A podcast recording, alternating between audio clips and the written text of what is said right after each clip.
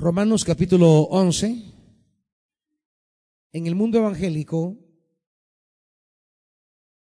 cada vez más se habla de la gracia. Y hay muchos cantos de la gracia. Recién estuvimos cantando uno, esta mañana en el Ministerio Musical. Si no hubiera sido por tu gracia y por tu amor. Y así hay otros cantos que, que nos hablan de la gracia.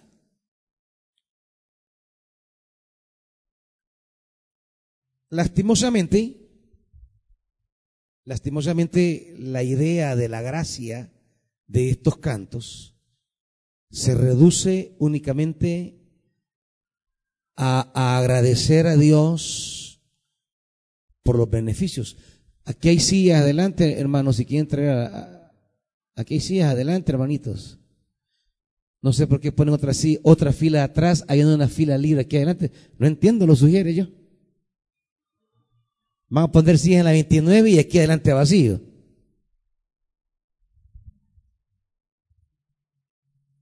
Lastimosamente el tema de la gracia solamente lo reducimos a, a reconocer las bondades de la gracia. Si no hubiera sido por tu gracia. Y sí, está bien reconocer que la gracia ha traído beneficios a nuestra vida, eh, eh, inesperados, insólitos. Reconocer eh, la bondad de Dios, eso es bueno. Pero hay dos problemas nuestros como personas, como humanos, que la gracia debería de resolver de una vez por todas para para señalar, digamos, verdaderamente si hemos sido alcanzados por la gracia. Si es la gracia de Dios la que nos ha alcanzado, esto debería curarnos de dos problemas inherentes que traemos como personas. Uno, el egoísmo. Eso viene con nosotros. Lo traemos allí, pegado a los tuétanos. Nos volvemos egoístas. El ser humano, desde los orígenes, viene demostrando que siempre queremos usar a los demás en beneficio propio. Y hemos impregnado todos los ámbitos de la vida humana con esto. Por eso no, no, no, no funcionan algunos matrimonios o algunas relaciones. Porque, ¿qué es lo primero que le dice el uno al otro? Tú eres, ¿qué? ¿Qué le dice el marido a la mujer o el novio a la novia o la novia al novio? Tú eres, ¿cómo? ¿Cómo?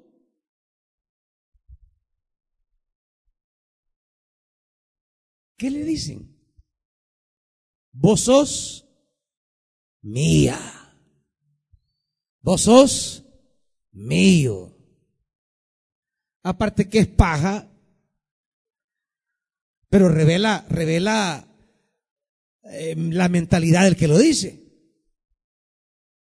Pues sí es paja porque dice son míos y, sos mía y, la hermanita ya por la universidad, eh, pues es bien generosa, ¿va? Es dadivosa. bien amigable, dice el hermano, Y, este es testimonio, ¿qué hermanito? No, ah, va. Le van a dar riata al llegar a la casa, hermano Israel. Eh, ¿Y qué? ¿Millo de dónde? ¿Milla de dónde? Pero, no, aparte de ser una ilusión, revela, revela, revela que, qué mentalidad tenemos respecto a los demás. Es decir, no vemos nuestra existencia en función de cómo nos damos, sino de a quién poseemos. Vemos la existencia no en función de nuestra capacidad para servir a los demás, sino de quién nos servimos. Así, ese eres mío, eres mía, refleja nuestra manera de ver toda la vida. El mundo entero está organizado sobre ese, esa cualidad humana del egoísmo.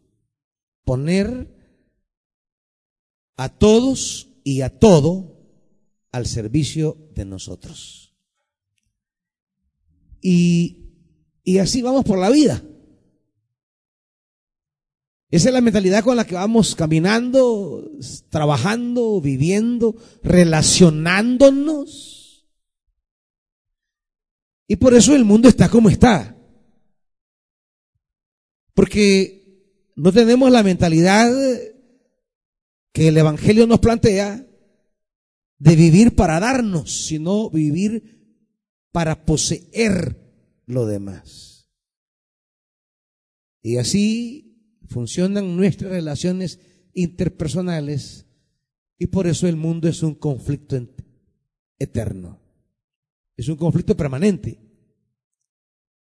Países grandes que queriendo poseer todo, apropiarse de los recursos de los demás, beneficiarse de las cualidades, posesiones, fortalezas de otros. Y no para servirles, para explotarles. Así funciona la política mundial, así funciona la economía, la geopolítica, las relaciones interpersonales, románticas, familiares, laborales o académicas. Tenemos ese problema nosotros. Vivir para nosotros mismos. La gracia debería llegar a nuestra vida y cambiar esa, ese esquema mental. La gracia debería llegar y provocar una transformación en nosotros de tal manera que nos veamos existiendo en función de los demás. ¿Cómo vivimos para servir? ¿Cómo vivimos para entregarnos? ¿Cómo vivimos para darnos? esa debería ser la preocupación. Sin embargo, aún estamos a veces en la iglesia y el esquema no cambia. Estamos trabajando y sirviendo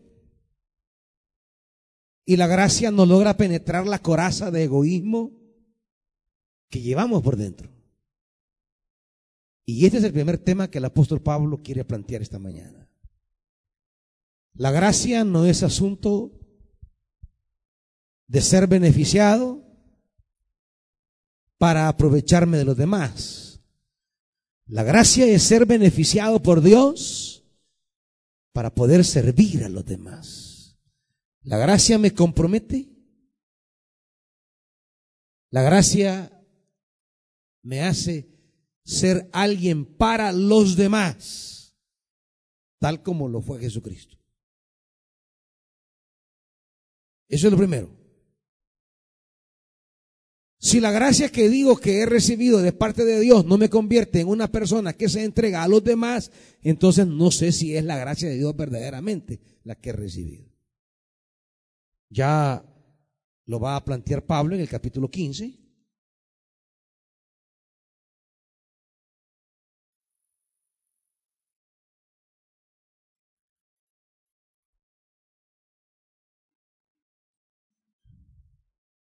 Versículo 2. Cada uno debe agradar al prójimo para su bien con el fin de edificarlo.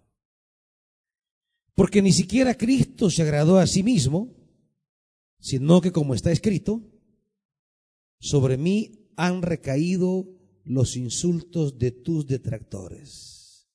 el principio es claro. Cristo vivió para los demás. Cristo no existió para aprovecharse de los demás. Existió para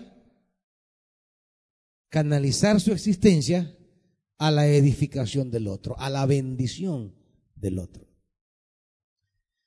¿Cómo cambiarían nuestros servicios si sirviéramos al Señor pensando en ayudar al que está a la par mía y no usarlo para mi exaltación?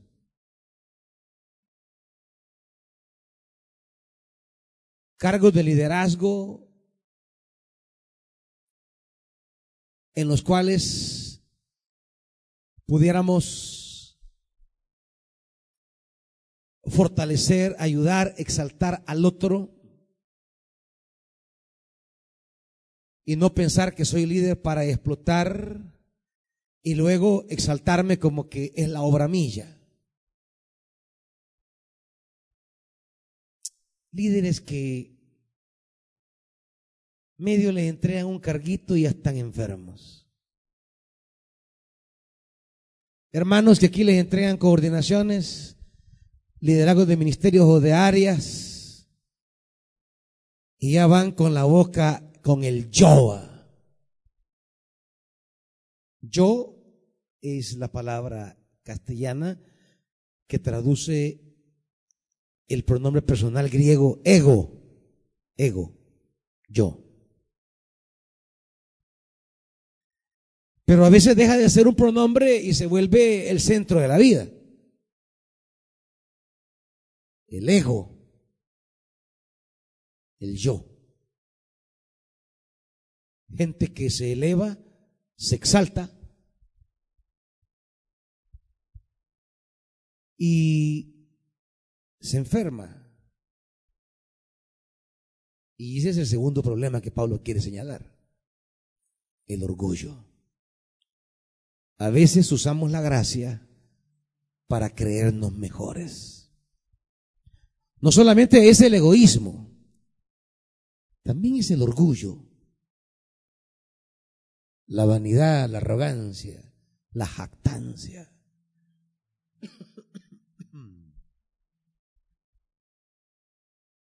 Y hay muchos que estamos sirviendo en la iglesia con esa actitud sin ser tocada por la gracia. Es más, nos gusta hablar de lo que Dios ha hecho con nosotros como que si eso nos hace especiales en el sentido de superiores. Pensar que Dios ha obrado de tal manera en nosotros porque nos prefiere a los demás. Y hay quienes creen que Dios los prefiere respecto a otros. O pensar que somos preferidos por Dios. Ese, ese es un tema un tema que se le mete a mucha gente en la cabeza y que la hace creer que es mejor que. Y en la iglesia hay mucha gente que no tiene ni la gentileza de saludar a los demás, porque en el fondo creen que a ellos deben saludarlos y no ellos saludar. Porque en el fondo se ven tan adornados de la gracia de Dios que creen que ya están en una burbuja especial divina. La gracia debería traducirse en gracia también. Por eso, por eso se habla en la Biblia de María, una mujer llena de gracia, se habla de Esteban y otros más que eran llenos de la gracia. Pero ¿de qué están hablando el texto cuando dice llena eres de gracia? No están hablando meramente del trato preferencial o amoroso de Dios hacia ellos, porque eso al final es para todos. No, está hablando de lo que ha producido la gracia en esa persona. Esa persona ahora es llena de gracia. Y es eso que dice, y fulano dice la Biblia, halló gracia delante de. Es una persona que transmite la gracia. Es una persona que refleja la gracia. No, no, no, no, no recibe la bondad de Dios para transmitir arrogancia o presunción. Recibe la gracia para irradiar gracia. Y aquí están los dos problemas que tenemos los seres humanos. O sea, ustedes y yo. El orgullo y el egoísmo. Esto lo arruina todo. Esto lo daña todo. Son estas dos cosas las que destruyen los planes de Dios. La historia bíblica nos refleja la manera en que estas dos cositas han destruido desde el comienzo los grandes propósitos divinos. Y Pablo, consciente que está ante, ante el comienzo de un nuevo mundo en Cristo Jesús, también descubre al interior de la iglesia que estos dos problemitas están presentes y pueden convertir a la iglesia eh, eh, eh, a estar propensa a dañar la presencia de la gracia en la comunidad. Descubre que la iglesia puede estarse viendo afectada por estas dos cositas, que son las que dañaron el, el, el, el Edén, dañaron a Israel cuando ya estaba en la tierra. Cuando el ser humano se ve asistido por la gracia de Dios, las incipientes actitudes del egoísmo y del orgullo que están en nosotros, de repente toman las bendiciones de la gracia como plataforma para potenciar estos dos problemitas. Y entonces, teniendo la gracia de Dios de nuestro lado, Creemos que la gracia es para patrocinar nuestro ego. Creemos que la gracia viene para promover nuestro nombre. Creemos que Dios viene para patrocinarnos a nosotros. Y este fue el problema de Israel. Israel nunca entendió que el ser pueblo elegido no le daba un privilegio, sino una responsabilidad. El haber sido visitado por Dios, el haber sido adornado por Dios, no era para encumbrarlo por encima de las demás naciones y creer. Mire, esto, esto que Dios les dijo, acompáñeme a, a Éxodo. Mire lo que Dios le dijo. Éxodo 19.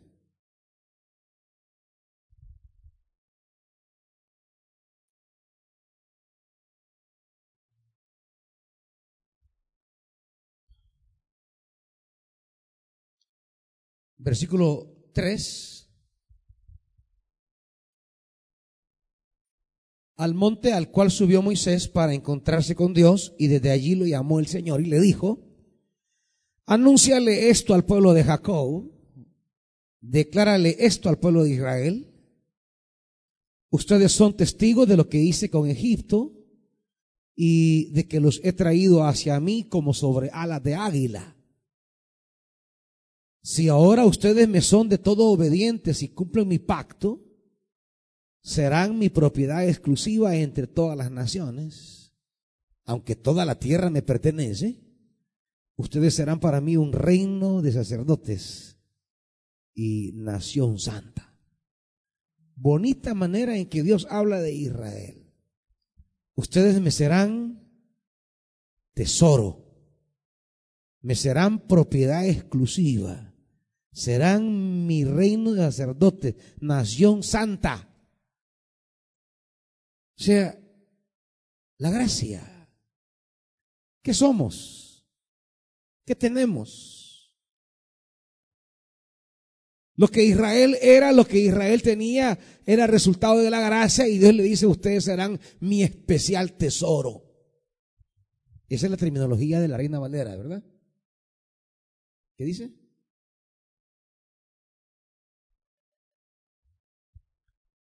Duro, hermana, así como le grita a la mamá cuando no quiere ir a trabajar. Vosotros seréis mi especial tesoro sobre todos los pueblos.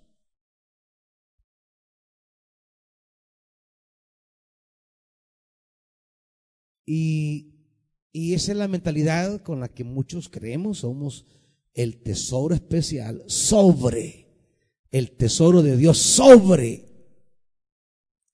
Pero este sobre, este estar encima, Dios no lo está viendo como estar encima con la idea de la superioridad. No, no. Este estar sobre significa que ser más o ser mejor es para estar al servicio de los que no están en esa posición. Siempre tienen que haber grandes, eso, así es. Pero en la perspectiva del Evangelio la idea no es la igualdad. Ese es un tema que hablamos tanto hoy día. La igualdad es que todos tenemos que ser iguales. La igualdad no es un valor del Evangelio. Fíjese, yo lo estoy diciendo. Se van a asustar algunos. Pero usted no va a encontrar la igualdad. La igualdad no la va a encontrar en, en boca de Jesús, ni en las cartas de Pablo, ni en los profetas. La igualdad es más bien un tema de la Revolución Francesa. No, lo que va a encontrar en el Evangelio es la solidaridad, la justicia, la fraternidad. ¿Y cuál es la diferencia? Bueno, la diferencia es que de entrada no podemos ser iguales. Si por eso es que no funciona su matrimonio, porque no son iguales.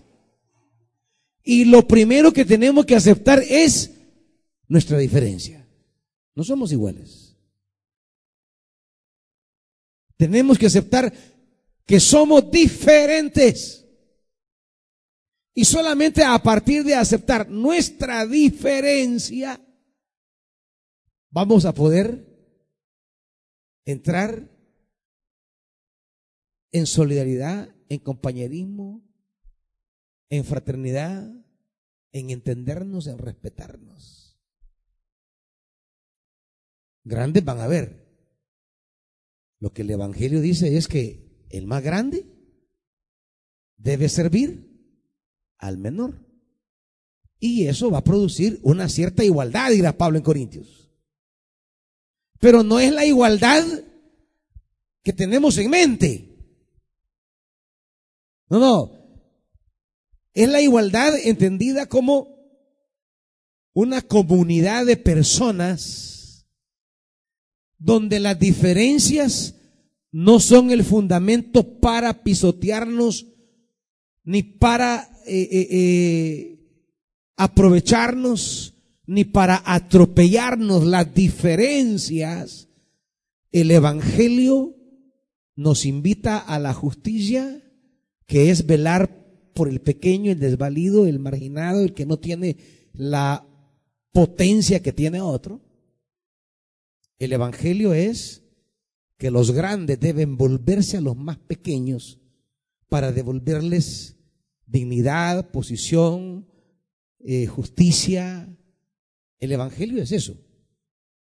Iguales nunca vamos a ser. Por eso usted se va a morir con su mujer peleando. No crea que no crea que cuando lleguen a los 80 va a ser aquello de paz. Todavía van a estar peleando. Y quizás hasta peor porque más tercos se van haciendo. Ya, ya no van a pelear como antes porque ya no tienen fuerzas. No porque ya se entendieron, no, sino porque ya ni levantar la mano para la cacerola pueden. Así que solo gestos le va a hacer, porque ya ni hablar pueden. Pero van a seguir peleando. ¿Por qué? Porque, porque somos diferentes. Y, y el matrimonio al final es eso, ver, ver cómo nos integramos y nos entendemos para tratar de convivir. Convivir. Si sí, se la, eh, es el camino de todo esto, tener un ambiente de convivencia. Y eso es, un gran, es una gran tarea.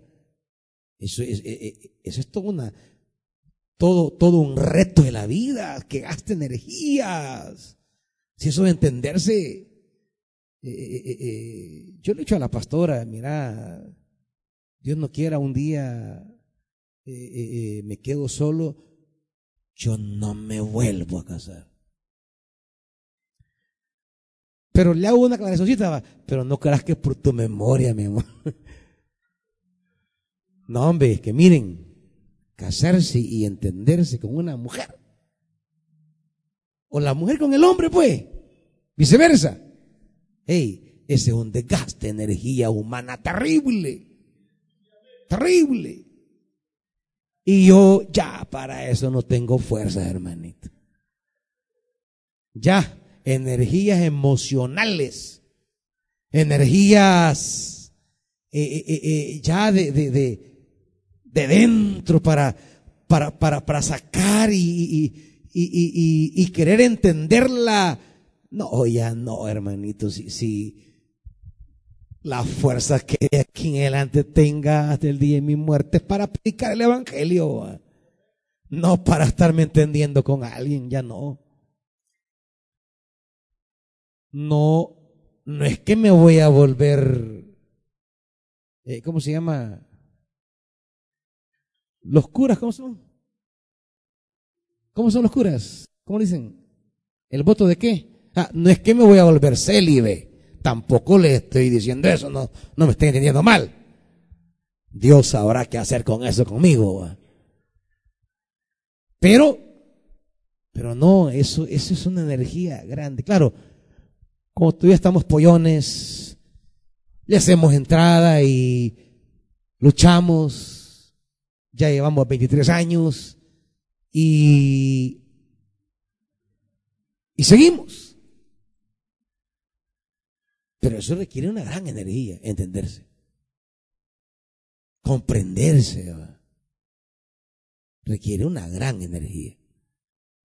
Y, y eso es lo que sucede.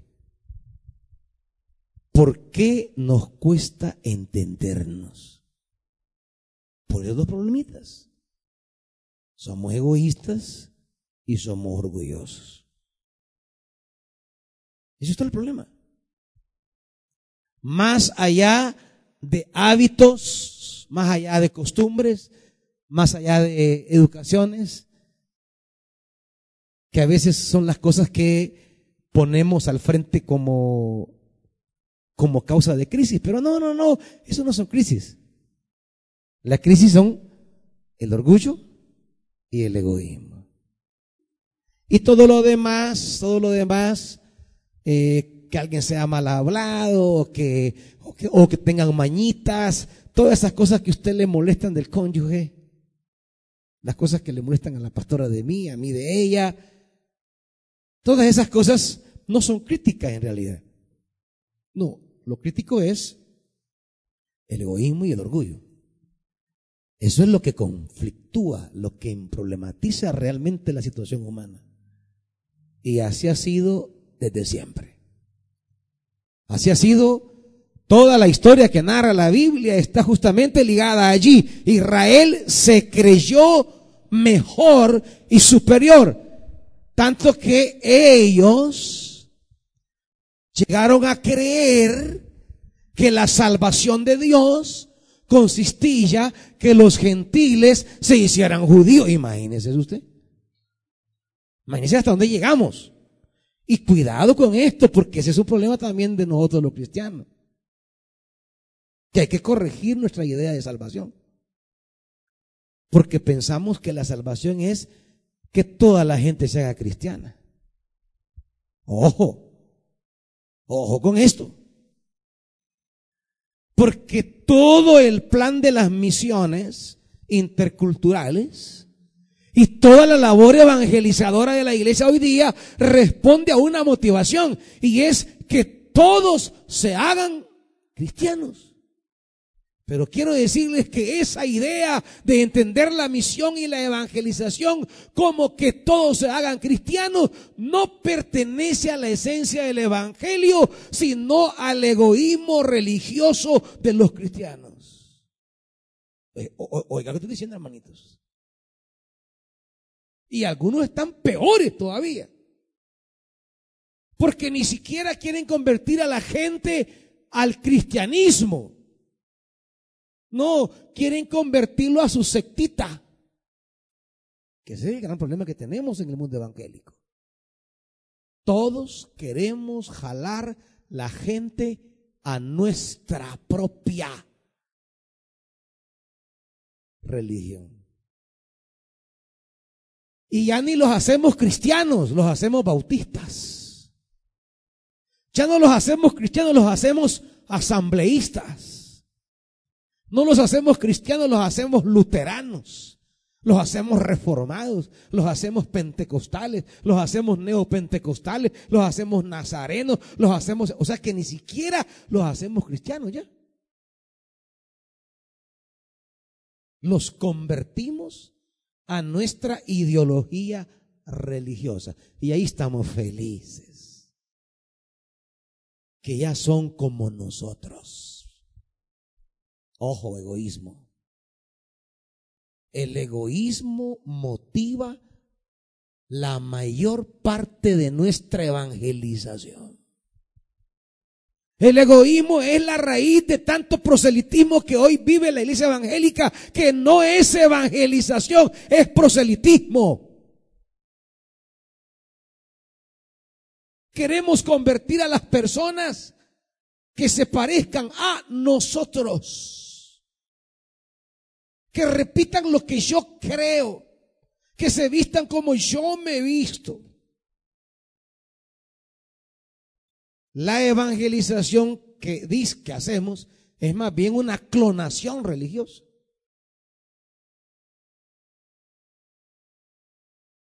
Porque a la raíz del incentivo evangelizador está el egoísmo que padeció Israel. Israel se vio a sí mismo coronado de la gracia de Dios y entendió que esa preferencia divina los convertía a ellos en ese núcleo de salvación y por tanto los gentiles para salvarse debían hacerse judíos.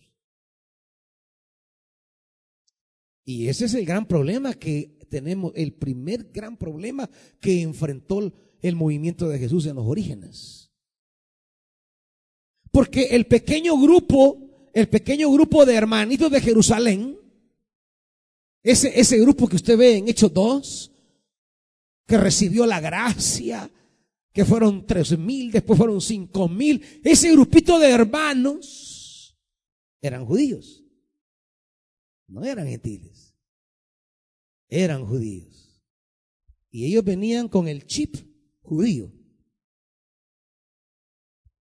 Y cuando, cuando ellos pensaron en la salvación de los gentiles, ellos no pensaron como el Evangelio, sino que pensaron como judíos. Y ese grupito de hermanos de Jerusalén, que se llaman los judeo-cristianos, un nombre no tan todavía correcto en ese momento, pero, o para ese momento, pero son los hermanos judíos creyentes en Jesús. La iglesia de Jerusalén. Ahora, ellos en un momento se plantea en su seno la salvación de los gentiles. Y ellos siguen pensando como judíos. Los quieren obligar a guardar la ley, a circuncidarse, a preservar todas las normativas judías.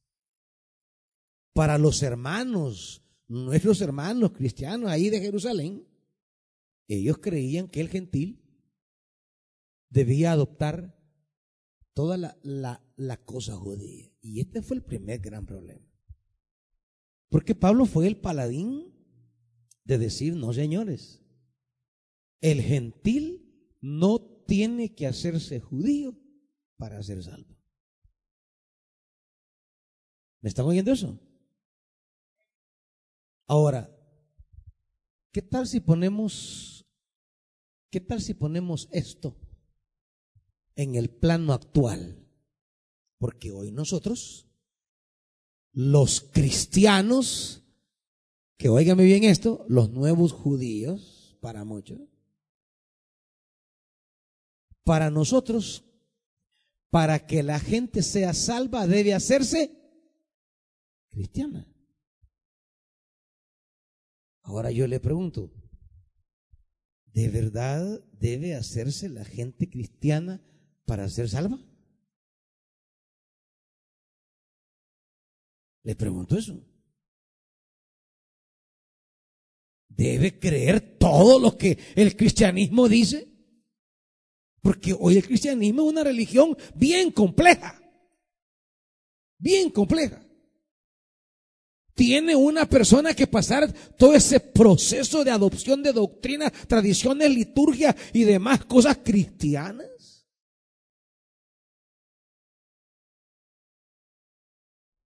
Y diga bien lo que le voy a decir. Si seguimos el Evangelio, Si seguimos la escritura,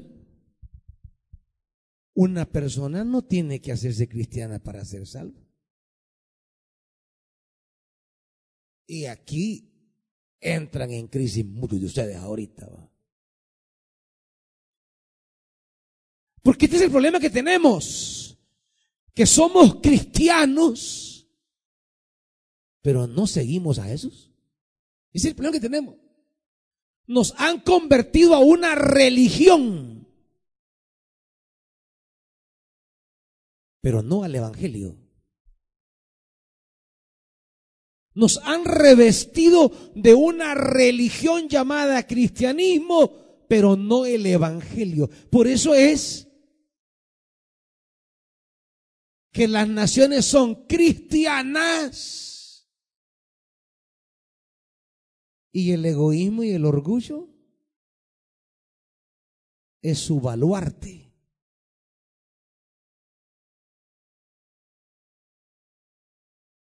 Ahí tenemos una nación tan cristiana como los Estados Unidos de Norteamérica.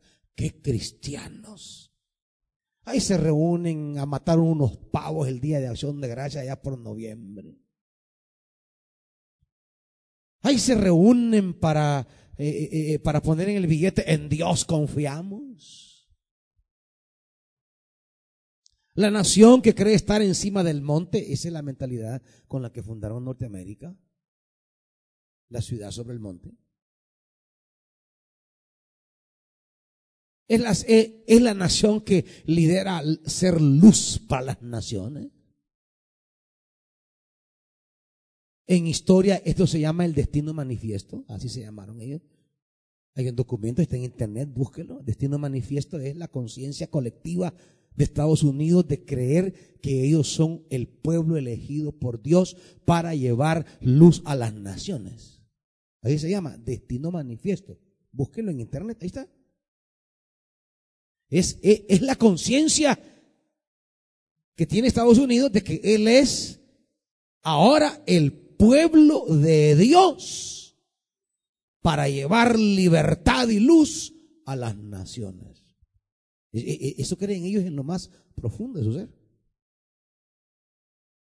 Y creen que son la nación que Dios ha levantado. Y ese proyecto lo han metido a través de las películas, de las canciones, De tal manera que usted y yo, cuando nacemos en un país dominado por Estados Unidos de manera ideológica y económica como nosotros, desde chiquitos nos van metiendo que ellos son los buenos y nosotros son los malos. Eso, eso desde chiquito. Uno comienza a jugar guerra. Yo soy Estados Unidos. Nadie quiere ser Rusia, nadie quiere ser los árabes, nadie quiere ser los, africanos. Todos queremos ser los gringos. O estamos chiquitos. Porque eso nos van metiendo desde pequeños. Ideológicamente. Ahora, esta mentada superioridad, ¿en qué la traducen? en un derramamiento de sangre a diestra y siniestra por el mundo entero.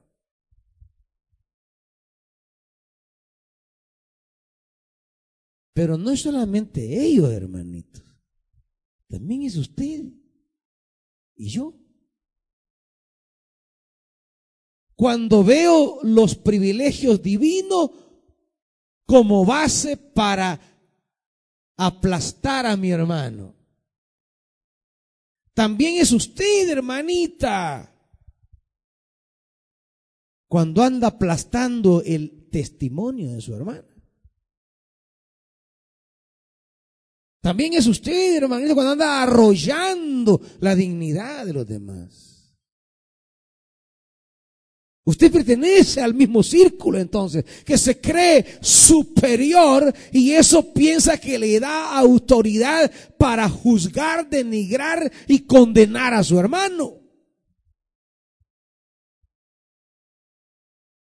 Por eso Pablo dirá, ¿y a ti quién te ha puesto de juez?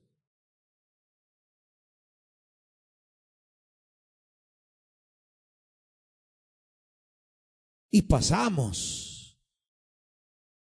arrollando al hermano sin ningún tipo de, de preocupación. Fríamente nos hartamos al pastor, a la hermana líder del ministerio, con una frialdad. Porque nos creemos que somos mejores. Creemos que estamos en un grado superior. Ese es el problema de Israel.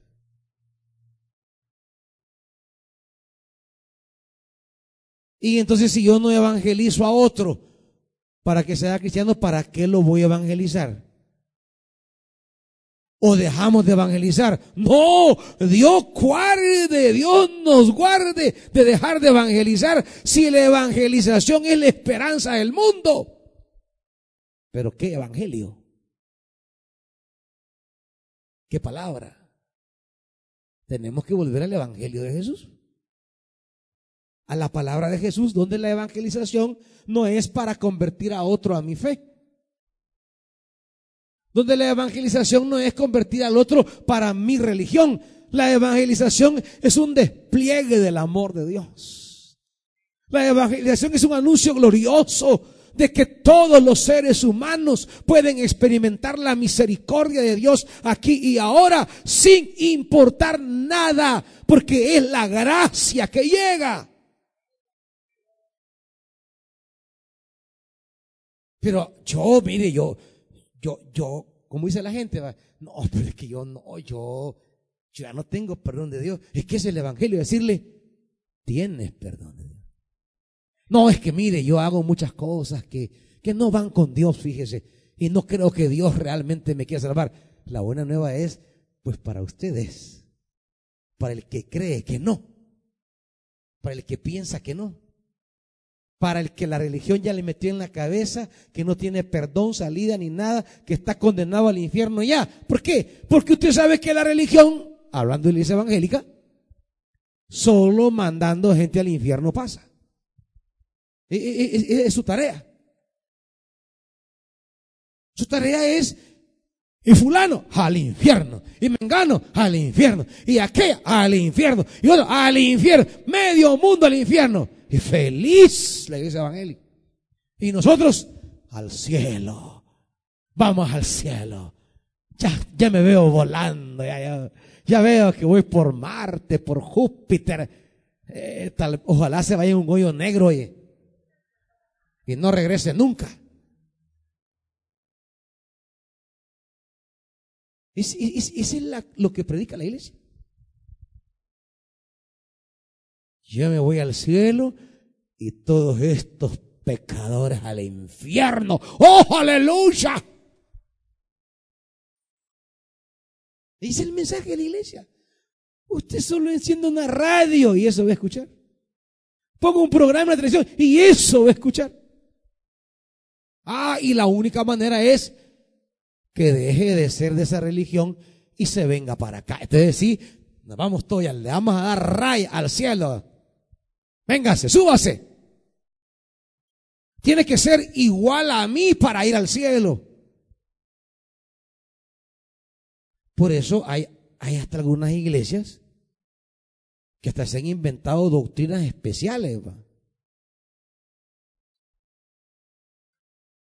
Raras, por cierto, pero así son cuando no sabemos bien el Evangelio. Inspirados en cantares, que un pasaje de, cantares dice, eh, 70 son las, las concubinas y una es mi reina. Entonces en ese pasaje dicen esto, va. Sí, está bien, ahí están todas las iglesias. Pero la mía, la mía, la mía, es la reina. Mi iglesia no es concubina de Cristo, es reina. O sea, hablando que Jesús tiene una mujer y 60, 70 mujeres más, imagínense. Ya, ya, ya los pensamientos de los deseos humanos haciéndose doctrina. Tener 70 mujeres. Y así dice, ¿por qué? Porque la idea siempre es que yo soy el especial tesoro. Yo. Y los demás, cualquier cosa, pero no como yo. Así pensó Israel. Eso era lo que Israel creía. Cuando usted lee los evangelios va a encontrar el enorme desprecio que Israel tiene hacia personas de otra condición social, religiosa, étnica, y que ellos se consideraban la crema innata de Dios. Y eso, eso lo tenemos los evangélicos. Si tuviéramos la oportunidad de estudiar la conciencia de Israel en el siglo I, en paralelo con la conciencia religiosa de la iglesia evangélica en el siglo XXI, usted se va a asustar de los parecidos. La iglesia evangélica del siglo XXI es el Israel religioso del siglo I.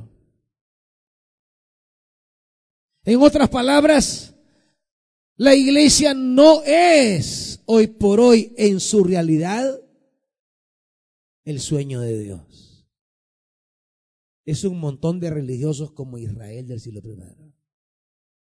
Y necesitamos volver a oír la evangelización de Jesús volver a escuchar el Evangelio, volver a escuchar a Jesucristo y volver a entender que el Evangelio no anuncia un mensaje donde medio mundo se va al infierno y unos poquitos se quieren ir al cielo como preferidos de Dios.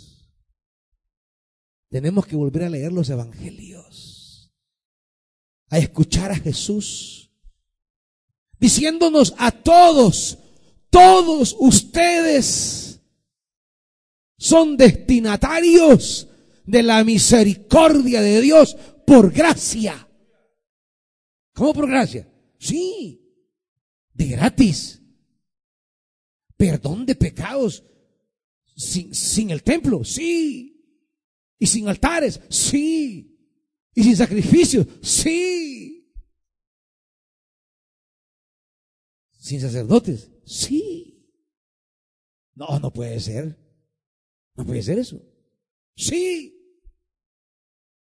No, pero es que nos han enseñado. Sí, pero ¿qué es Oíste que fue dicho. Mayor digo. Tenemos que volver al Evangelio de la gracia. Pero una gracia que me compromete a reflejar a Dios entre nosotros. No a repetir el viejo modelo de Israel. Tenemos que volver a una vivencia evangelizadora de la gracia, donde anunciamos el Evangelio no para captar personas en la iglesia. Y se los he dicho desde siempre, hermanitos. No predicamos en noches de buenas nuevas, ni hacemos renuevos, ni andamos predicando en conexiones, chiquicolumnas y columnas familiares porque queremos crecer. O porque queremos metas cuantitativas. O porque queremos que se hagan de Betania. No. Queremos que conozcan la misericordia de Dios. Que experimenten el amor de Dios. Que sientan que Dios les ama, que les quiere perdonar de pura gracia, que los quiere convertir en hombres y mujeres que reflejen su gracia, no en religiosos. Dios quiere convertirnos en personas que irradien su gracia, que irradien su misericordia, que irradien su bondad. Pero hoy tenemos mucha gente cristiana religiosa que no irradia la gracia, que no irradia la bondad, que al contrario, hay rivalidades, hay contiendas, hay disensiones, hay pleitos, hay celos, hay eh, eh, pleitos constantes entre los servidores, porque la mentalidad del conflicto, del egoísmo, les está dominando su servicio. Les entregan un cargo y en ese momento comienzan a, alucinar qué voy a hacer para impactar, qué voy a hacer para, para, para que vean que, que, que eligieron.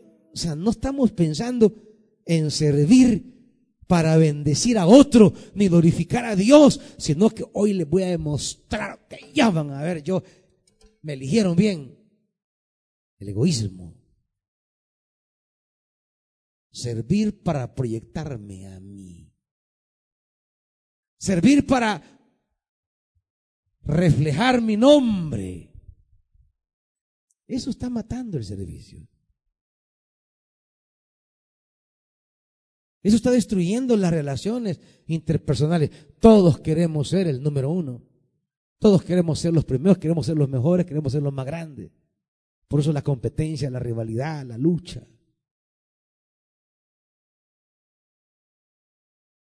Que se diga, va, como allá, como, como, la rana, ¿se acuerdan? El sapo aquel.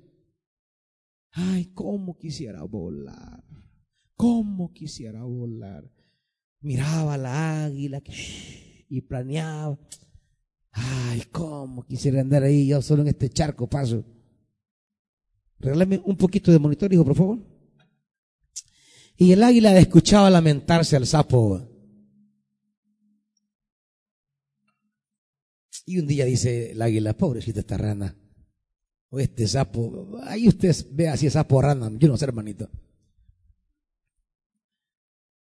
Y le dice, Mira, mira, Zapito le dice, te voy a conceder que veas el mundo desde arriba. ¿De verdad era así? Agárrate bien de la trompa de mi pata. Y ahí va. Comienza el aire. Y claro, todos los animales del bosque miraban, va. Qué lindo eso. ¿Y a quién se le ocurrió eso? Qué bueno. Pero ¿y quién tuvo la idea? Y cada vez que preguntaban quién, el sapo con, quería decir, yo, pero ¿y cómo? Y, y los animales seguían preguntando, ¿y quién? Hubo un momento que el sapo no pudo más. Y ¿quién tuvo esta genialidad? Yo, dijo. Y cuando dijo yo, ya sabe qué pasó. Se soltó de la pata del águila y allá muerte de sapo. Muerte de sapo. Aplastado. Así sirven muchos aquí como sapos.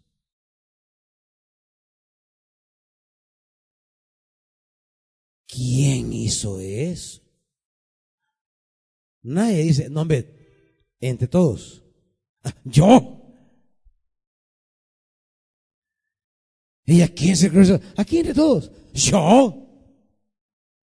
El yo, el yo. El ego.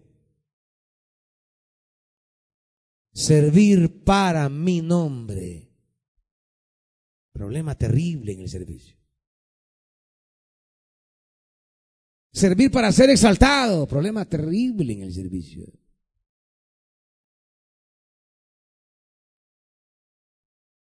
Por eso cuando están sirviendo y tratan con menosprecio a los demás, con prepotencia, con, con humillaciones a los demás.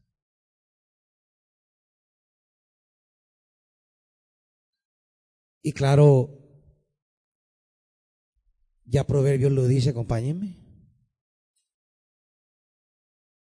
Para que vean que esto del sapo no, no, no, no solamente historia, no, también es principio bíblico. Proverbios 16.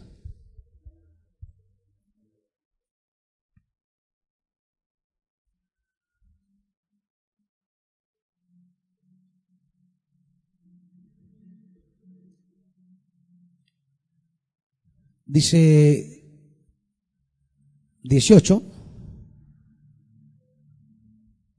Al orgullo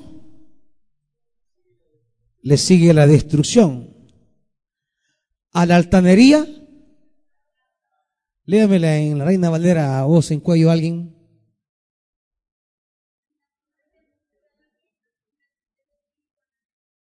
La soberbia precede a la ruina y la altivez de espíritu a la caída.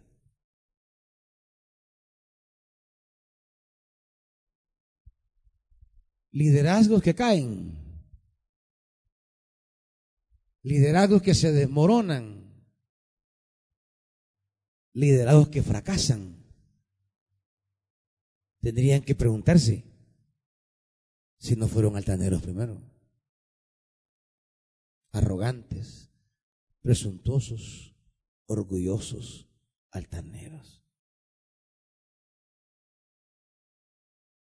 Usted está en cargo de poder y de dirección. Póngale cabeza a esto. Póngale cabeza a esto.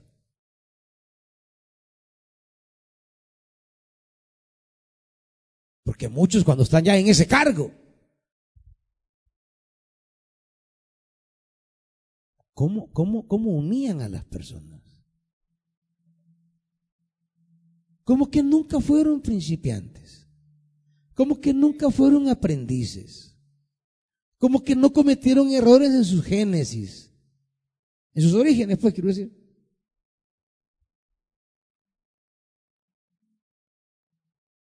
Como que nunca fueron niños en el ministerio. Como que nacieron aprendidos.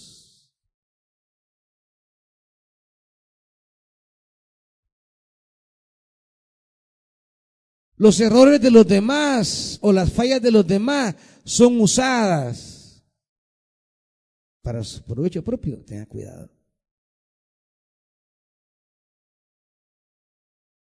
Tenga cuidado. Que ya son varios liderados que echan a perder por el orgullo. Por la vanidad y el egoísmo.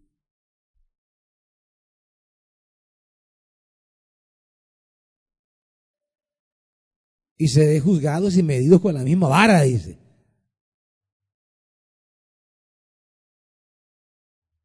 Cuando usted sea visitado por la gracia de Dios y Dios le conceda beneficios, bendiciones, lugares, posesiones, condiciones que están por encima de los demás, reconozca que es por la gracia y que Dios se los ha entregado para ver cómo ayuda a los que no están en su condición de ventaja. Para ver cómo ayuda a construir la vida del otro o a perfeccionar la vida del otro. Hay gente que quiere su perfección presente y la exige a los demás. Bueno, hay, hay, hay hermanos y hermanitas que ya están eh, viejones, digamos. que quieren que los muchachos tengan la santidad y perfección que ellos tienen ya a sus 50 años. Quieren que los muchachos tengan ya el aplomo de ellos. ¿Y usted cómo era esa edad, hermanita? Sí, claro, hoy anda con faldones ya, porque pues sí, ya no tiene las piernas de antes.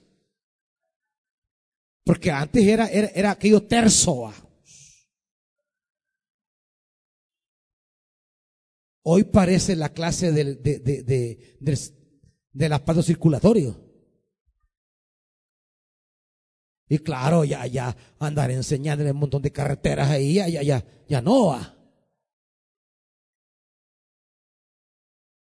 Pero ya dice, uy, esa niña si quiere bien de chulona, la falda hasta aquí. Pues sí, es que ya tiene piernitas atractivas, ¿verdad? que le luce andar la falda. Ah, pero como usted ahora es santa ya. Qué barbaridad. ¿Cómo el pastor permite eso?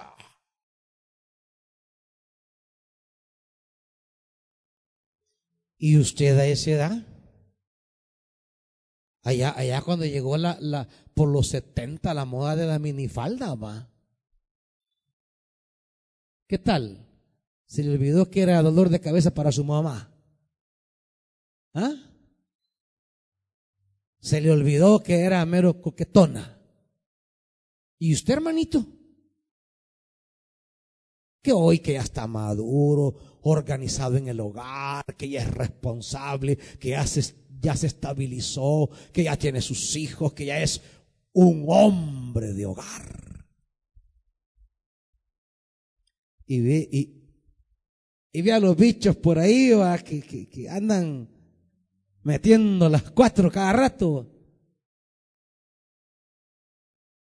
Y usted dice, estos no aprenden a uno, que uno mira.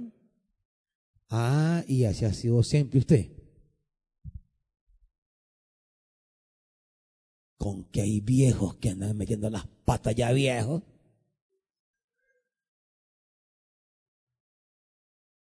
Ahí andan de pispireto todavía. Viendo cómo se tiran la última cana porque ya ni pelo tienen.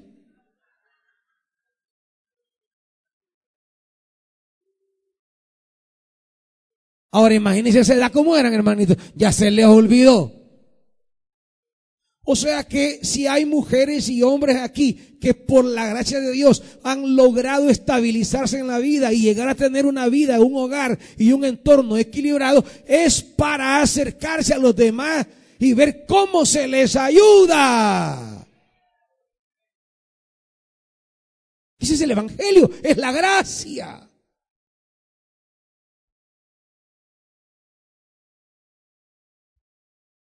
Este que no puede estar quieto, este muchacho, ahí anda con una y con otra.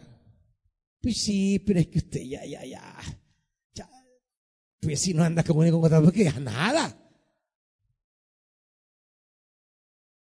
Anda viendo cómo llega a la farmacia calladito, que no haya nadie. Tiene pastillita azul. ¿Cómo? Más que zurda la que trabaja ahí. Va. La pastilla azul.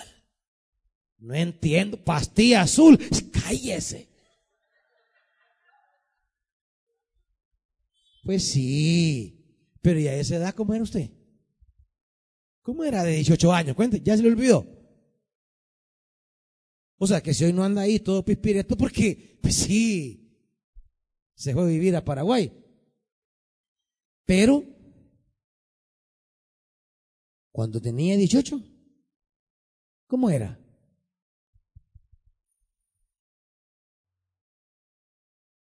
Terrible, va. Ya le olvidó. Entonces, ahora que usted ya es un hombre que tiene todo bajo juicio, bajo control y que ha logrado estabilizar su vida, su entorno familiar, que Dios lo ha bendecido, bueno, ahora usted tiene que ver cómo ayuda a tanto bicho loco. ¿Cómo lo va a ayudar? ¿Cómo lo va a aconsejar, a apoyar? ¿Cómo va a ayudarle a atravesar todo ese, ese ajetreo, ese, ese desierto, ¿va? Pero, pero por lo caliente? No, no porque esté solo, no, por, por lo caliente. ¿Cómo voy a ir a atravesar estos muchachos lo caliente, va? A las señoritas. ¿Cómo ayudarles a atravesar su desierto? Y acá otra vez, por lo caliente. Porque le da. Si de 14, 15 años estos andan, de 18. Si estos andan pam, pam, pam, pam por ahí.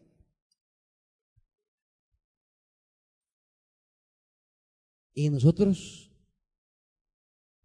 a quienes Dios nos ha ayudado a encontrar el camino, el sendero, después de venir de meter las patas. ¿A qué somos llamados? A la gracia, a, a, a, aconsejar, a apoyar, no a creernos mejores y superiores. No, ¿cómo ayudamos a la señorita? ¿Cómo bendecimos a los jóvenes? ¿Cómo nos volvemos los que, los que por la gracia, más o menos, porque, porque, porque yo estoy aquí por la pura gracia, hermanitos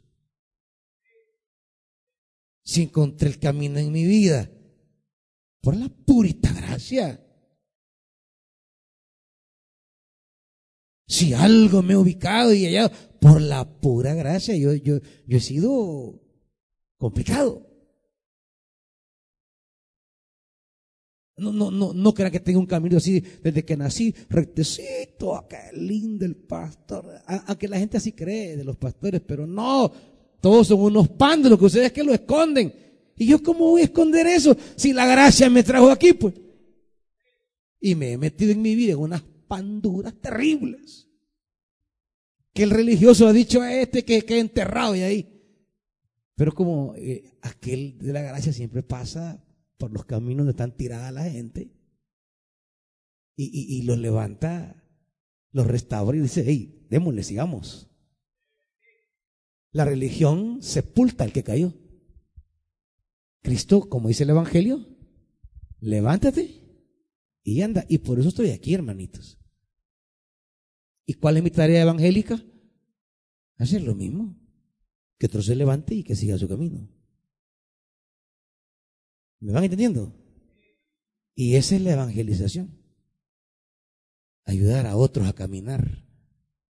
Pero no es una religión a caminar en el Evangelio, a caminar en la gracia, que son cosas distintas. Miren, ni he podido tocar el pasaje para decir todo lo que aquí viene. Lo haremos otro día. Pónganse de pie, hermanitos.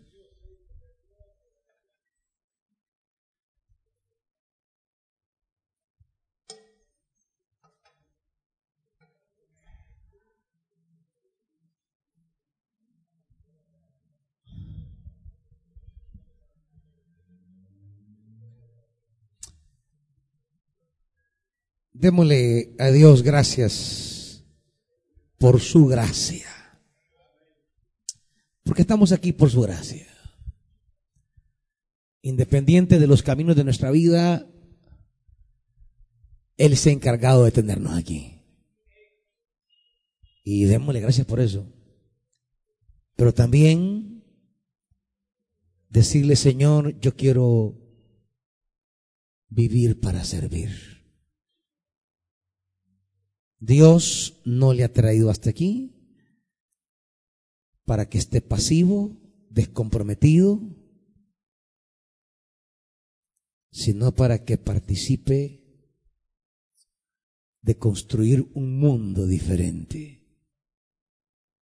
Por eso los renuevos, como un ministerio dentro de muchos, servir para que esas personas se ubiquen en la gracia de Dios. Y que caminen en la gracia. Si usted está aquí es porque Dios lo ha llamado a ser instrumento de su gracia. No solo beneficiario de su gracia, sino instrumento de su gracia.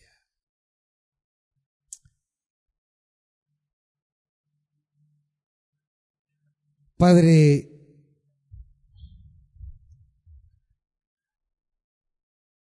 ¿cuántas veces hemos confundido tu gracia con mérito? Y a medida vamos avanzando, olvidamos, olvidamos eso que tú dices nunca te olvides.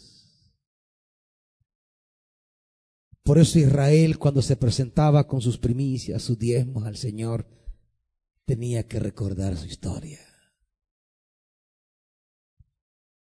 Mi padre fue un arameo errante que descendió a Egipto y allí sufrió esclavitud.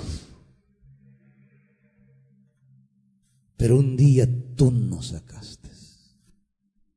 Y ahora enos aquí.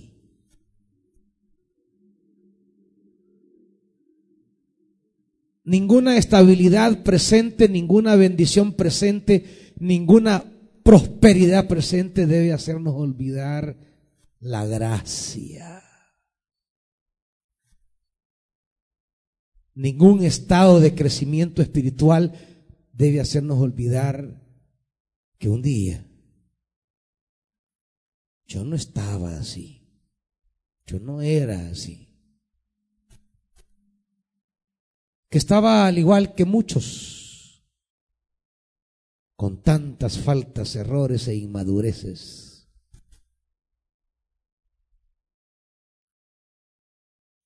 Y que debemos mirar las cosas con la gracia. Padre, necesitamos la mirada y el corazón tuyo de la gracia.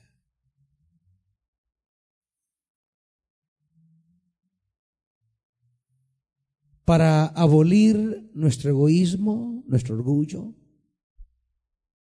para dejar de estar viendo el servicio como competencia o escalera de superioridad, sino ver el servicio como un encuentro entre, entre quienes sabemos y podemos y los que no, y poder ayudar y fortalecer al que va empezando, al que es más pequeño. El servicio no para exhibir lo que soy ni lo que puedo, sino para asistir al que no sabe y no puede. para ayudar al que aún no es responsable. Hoy ya somos bien responsables, pero un día fuimos irresponsables.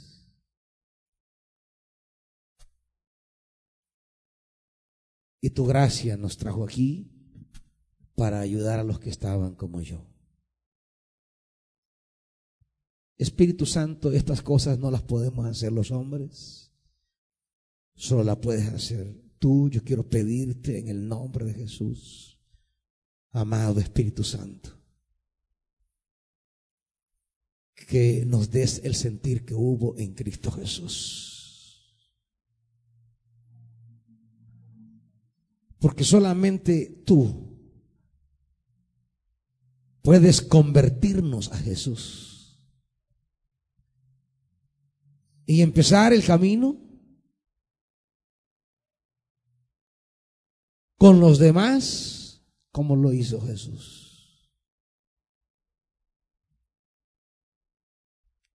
Espíritu Santo asiste a Betania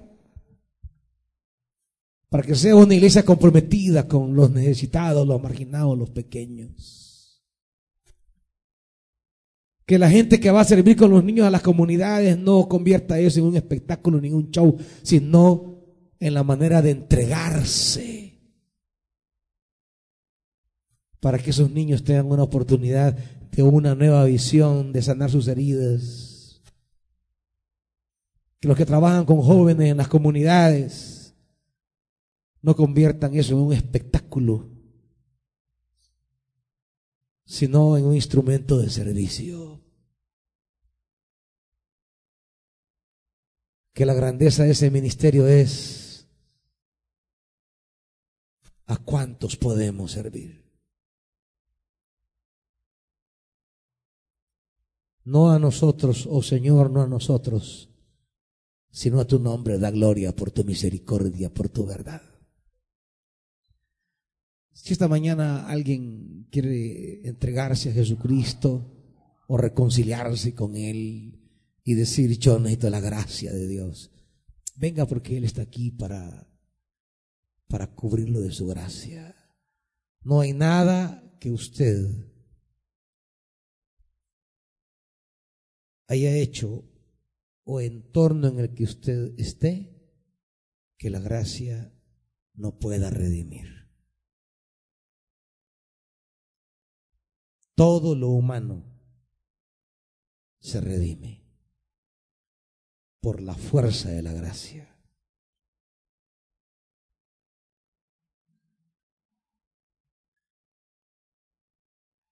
Padre, que nuestros pastores, nuestros líderes, nuestros servidores, nos dejemos transformar por esa gracia para convertirnos en hermanos mayores al servicio de los hermanos pequeños.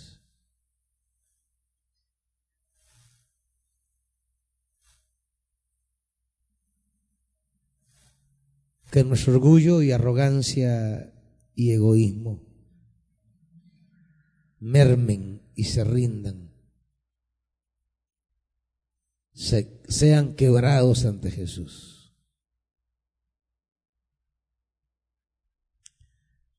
Dígale al Señor lo que usted necesita para vivir esto. No para ser cristiano, para seguir a Jesús. Para ser hombre de reino, mujer de reino. Para parecerse a Él.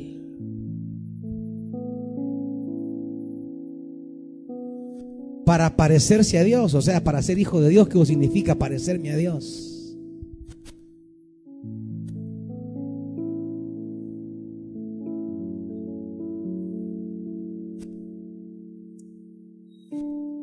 Que nos parezcamos más a ti, Dios, día con día.